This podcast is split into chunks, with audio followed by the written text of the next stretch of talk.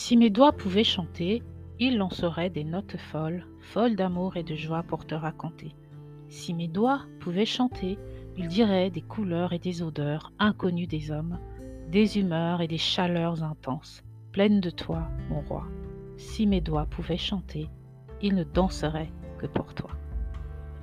Dans le chaos et le brouhaha de mon esprit, tu as su planter la paix et le renouveau.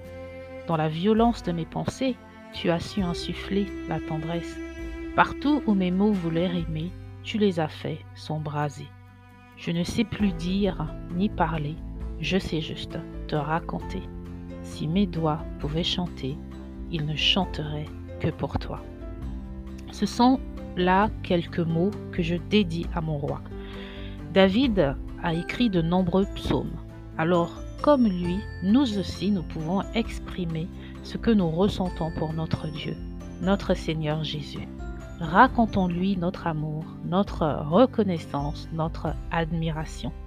Peu importe les imperfections de nos mots, il saura lire nos cœurs, il saura recevoir notre louange. Cette euh, petite exhortation pour dire que Dieu n'attend pas que nous soyons des écrivains de renom, des danseurs professionnels ou de grands artistes, ni même que nous soyons capables de citer des versets entiers de la Bible sans la moindre erreur. Il attend juste des cœurs sincères. Alors avec nos mots, avec nos gestes, avec nos rêves, on peut louer Dieu à notre façon.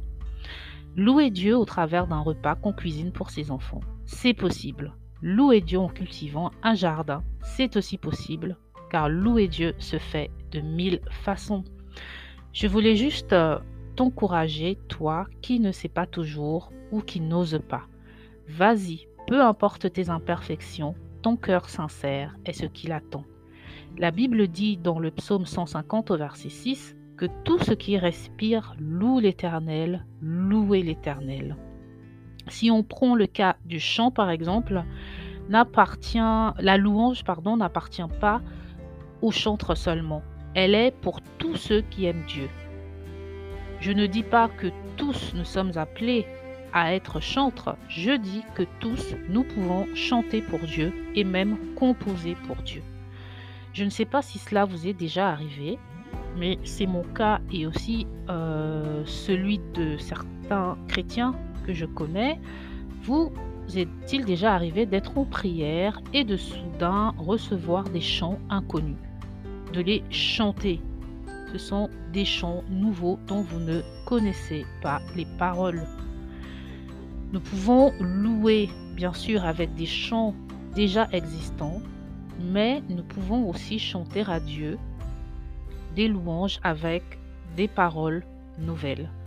David dit dans le psaume 40 verset 3, Il a mis dans ma bouche un cantique nouveau, une louange à notre Dieu. La Bible est plus que d'actualité.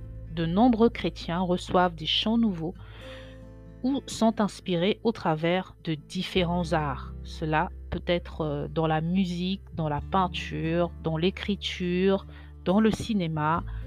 Tout cela euh, constitue des formes de louange Dieu inspire ses enfants. C'est Dieu qui inspire la louange.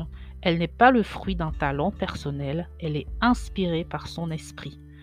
Il faut donc se laisser guider et laisser s'exprimer l'esprit en nous.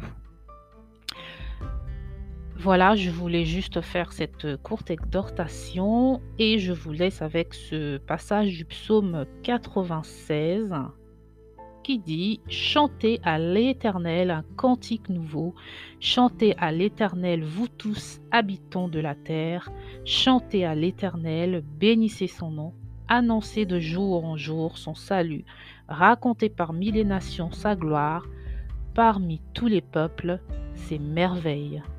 Voilà, très chers amis chrétiens, racontons parmi les nations la gloire de notre Dieu parmi tous les peuples ces merveilles. Merci de m'avoir écouté et n'oubliez pas de lire vos Bibles. Que Dieu vous bénisse. Ciao